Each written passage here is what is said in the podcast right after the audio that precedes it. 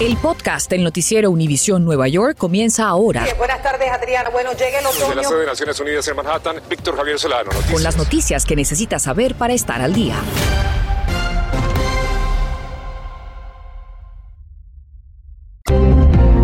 Buenas tardes. Le saluda Adriana Vargas Sino. Y Víctor Javier Solano, como siempre, un gusto que nos acompañe. Y comenzamos con este anuncio del presidente Biden de las nuevas regulaciones contra las llamadas armas fantasma. Así es, Adriana. Pierre Ortega consultó con un experto y nos explica cuáles son esas armas y por qué es tan peligroso que estén en nuestras calles.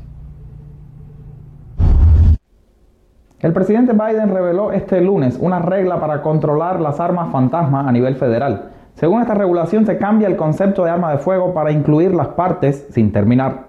La regla hace ilegal que las empresas fabriquen kits de piezas de armas sin un número de serie y que un comerciante de armas los venda sin una verificación de antecedentes.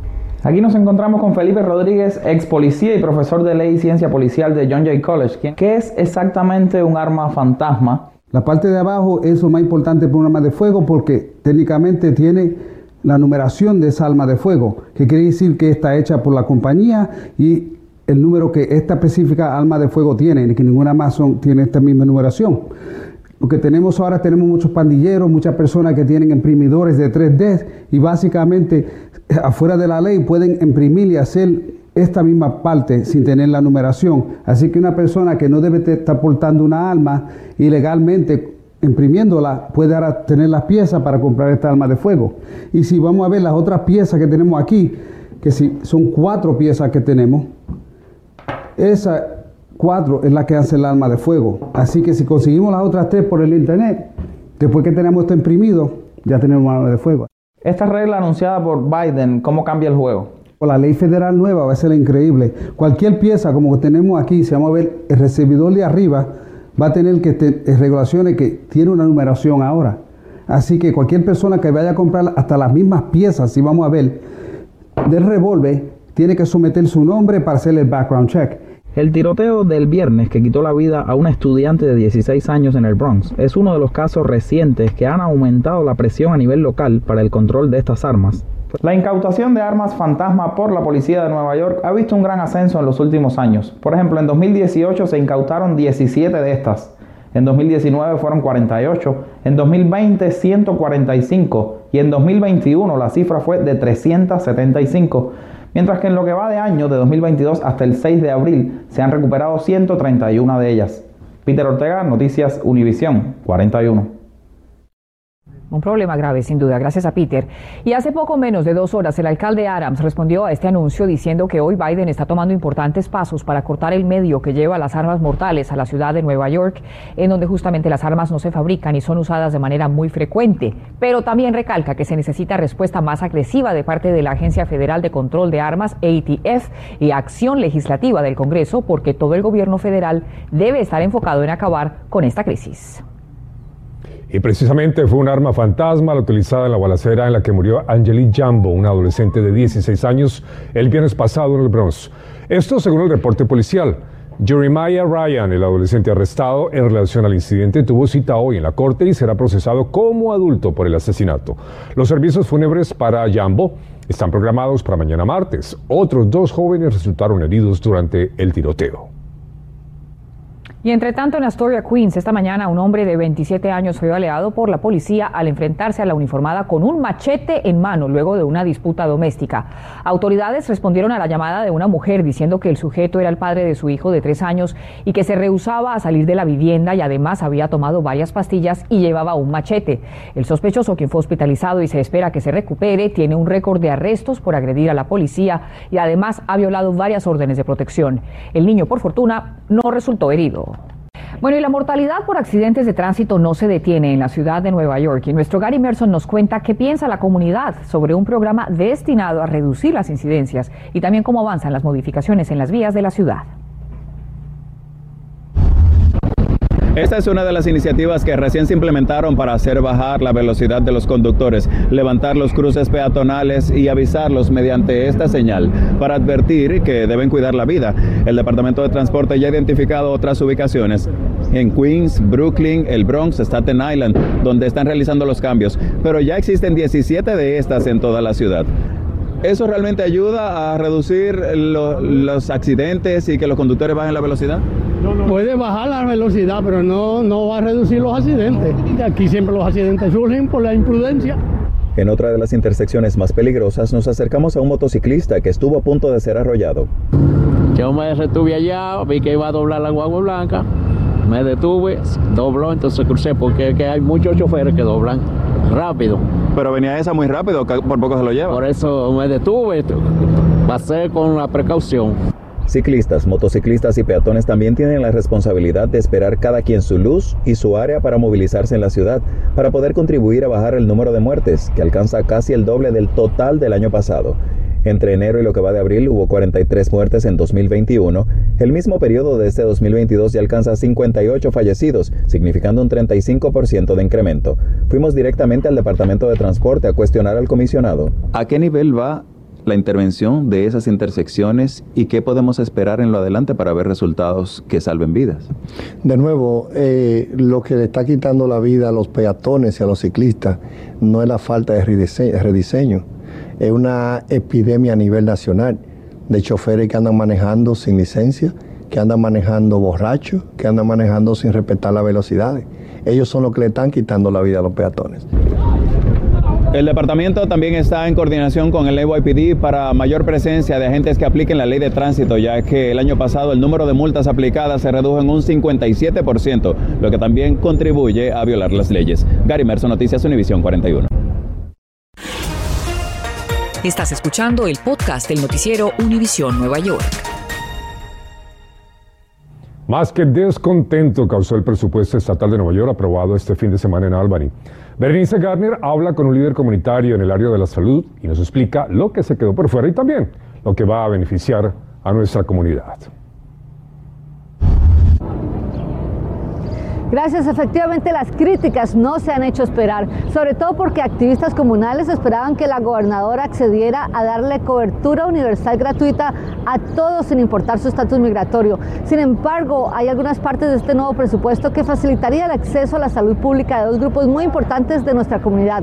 Aquí les explicamos de quiénes se tratan. Sabemos que el acceso a la salud es una, gran problema. Anthony Feliciano, quien lleva más de dos décadas luchando por el acceso a la salud para todos, cree que el presupuesto aprobado se quedó corto para las necesidades actuales. ¿Qué vamos a hacer ahora con la persona que todavía sigue, especialmente en esta pandemia, sin acceso a la salud, que también está sufriendo en, en toda esta crisis? The long awaited day has arrived. El primer presupuesto la gobernadora Hócula aprobó solo 3 dólares de incremento para las asistentes caseras. El presupuesto también incluirá cobertura médica para todas las madres indocumentadas que acaban de tener un bebé hasta el año de su nacimiento. ¿Es esto suficiente? No es suficiente. Un primer año es importante, pero los próximos años también. Mujeres embarazadas necesitan más. Pensamos que son de 3 o 4 años. Además, ofrecerá cobertura médica para todos los inmigrantes indocumentados mayores de 65 años. La parte que no estamos hablando es los indocumentados que son bajo la, edad de 65, que podría beneficiar con, este, con estos fondos. ¿Cuánta gente menor de 65 años estaría quedando por fuera?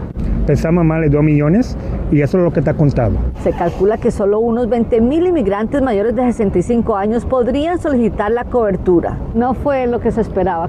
No, no, para, para, mí, en mi opinión, no. Aún falta mucho por verse, ya que todavía están trabajando los detalles de cómo se va a implementar este nuevo presupuesto. Los únicos que sí están contentos son la Asociación de Hospitales de Nueva York, a los que les adjudicaron una buena suma de dinero para mejorar sus instalaciones físicas.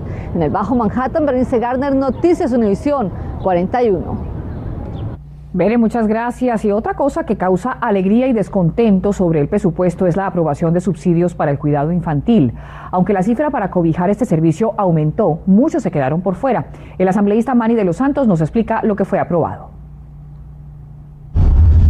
Asambleísta Mani de los Santos, gracias por estar con Univisión y en primer lugar, ¿quiénes van a ser cobijados y de qué manera frente al cuidado infantil según lo aprobado en el presupuesto? Esto fue un, presupuesto histórico que incluye millones y millones de niños eh, no indocumentados, de solo los, los, niños nacidos en este país eh, se van a beneficiar de esta inversión en el cuidado infantil, que fue histórico, de, ya eh, duplicamos la cantidad anterior de 7 billones de dólares lo cual va a beneficiar a, millones de familias. Para nosotros fue una, una cifra histórica y algo que luchamos por muchos meses, ¿verdad? Con el presupuesto.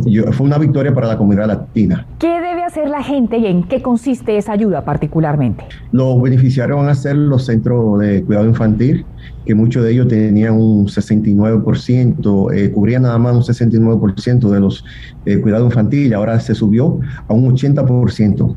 Anteriormente muchas familias tenían dificultades eh, identificando el centro de cuidado infantil que cubriera el costo, ¿verdad? Y ahora se subió de un 69% a 80%, lo cual le da más opción a la familia de que su hijo o hija sea cubierto. Y aparte de eso, los trabajadores que trabajan también trabajan en muchos de los pequeños negocios hay dinero también adicional para que esa madre joven que trabaje en un, en un, negocio también se le, se le provee cuidado infantil a esa persona dentro del centro del trabajo. En adicional también se incluyó también para las personas jóvenes que trabajan en las universidades, que, que estudian, para que también tengan acceso a cuidado infantil. ¿Qué debe entonces ahora hacer la gente que quiere aspirar y pues obviamente beneficiarse con este presupuesto, con este dinero asignado? Aquella persona que tiene ya contacto con algún centro de cuidado infantil o con nuestra oficina del Estado que está localizada en el de Sherman pueden venir a aplicar, a pedir la información que se está generalizando y es todo un procedimiento que toma tiempo. Y también el proceso de, de quién es, eh, quién califica. Pues muchísimas gracias por estar con nosotros, asambleísta. Gracias a ustedes por la oportunidad. Bueno, y la ciudad de Nueva York da nuevas cifras que revelan que el ausentismo en las escuelas públicas es alarmante. Nuestra Mariela Salgado nos explica por qué ocurre este fenómeno y cómo se logrará que los alumnos regresen a las aulas. Y esta situación es sumamente preocupante porque una organización que vela justamente a niños que son minorías nos dice que la situación es mucho peor cuando se trata de los niños hispanos. Casi la mitad de nuestros alumnos simplemente no están yendo a clases. Si no van a la escuela tienen que especificar por qué no fueron a la escuela. Yo tengo una ya de 17 años que está ya para salir para la universidad y yo me preocupo porque ella vaya todos los días a la escuela y llegue temprano. Y estas son las cifras más recientes. El 28% de los alumnos están faltando a clases crónicamente. Un alumno se considera crónicamente ausente cuando falta más del 10% de las clases en un año académico. Tenemos que comunicarnos con las familias en su idioma. Tenemos que asegurarnos que los padres puedan usar la tecnología y que ellos puedan participar en la educación de sus niños, que los estudiantes hispanos y los estudiantes inmigrantes y los que están aprendiendo inglés, especialmente los que están en las escuelas secundarias, vemos que ese número es mucho más alto.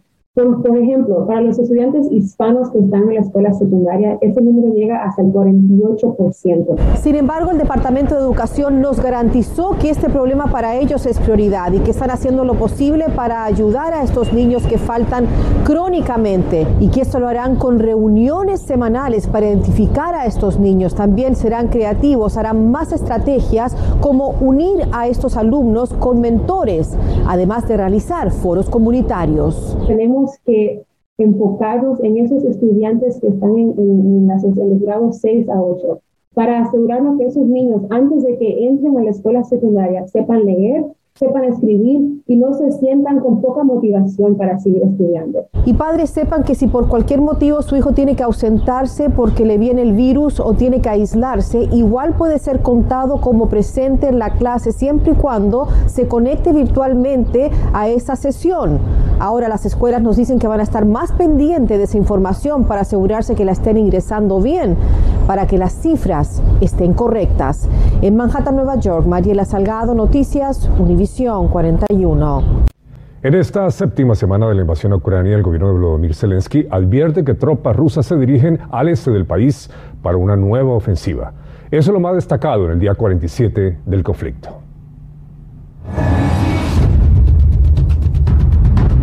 El Pentágono confirma que imágenes de satélite muestran el desplazamiento de convoys rusos a la ciudad de Izium. En las últimas horas bombardearon el aeropuerto de Dnipro en el centro del país, una zona estratégica para el transporte de suministros y el refuerzo para las fuerzas ucranianas. El ministro de Relaciones Exteriores ruso, Sergei Lavrov, dijo que su gobierno no tiene intenciones de detener las acciones militares en Ucrania con miras a la próxima ronda de negociaciones. El primer ministro austriaco Karl Nehammer se convirtió en el primer gobernante de Occidente en reunirse personalmente con Vladimir Putin para abogar por corredores humanitarios para civiles en Ucrania. Describió la reunión como directa y difícil. En nuestra área, la legislatura del condado Nassau y de la ciudad de Oyster Bay recaudaron 45 mil libras de suministros humanitarios para enviar a Ucrania que saldrán rumbo a Polonia por el puerto de New Jersey. Bueno, y con más lluvia en camino, crece la preocupación por posibles inundaciones. Veamos un adelanto de lo que está preparando nuestro Filippo Ferretti para esta noche en Solo a las 11. Llegamos hasta el condado Bergen, donde las autoridades están pidiendo respuestas de la planta de distribución y purificación de agua después de las inundaciones que se registraron aquí la semana pasada. Nosotros salimos a investigar. Stephanie, muchas gracias. Esos aguaceritos de vez en cuando vienen muy bien si sabemos que lo que siguen son temperaturas calientitas y primaverales. Gracias por escuchar el podcast del noticiero Univisión Nueva York. Puedes descubrir otros podcasts de Univisión en la aplicación de Euforia o en univision.com diagonal podcasts.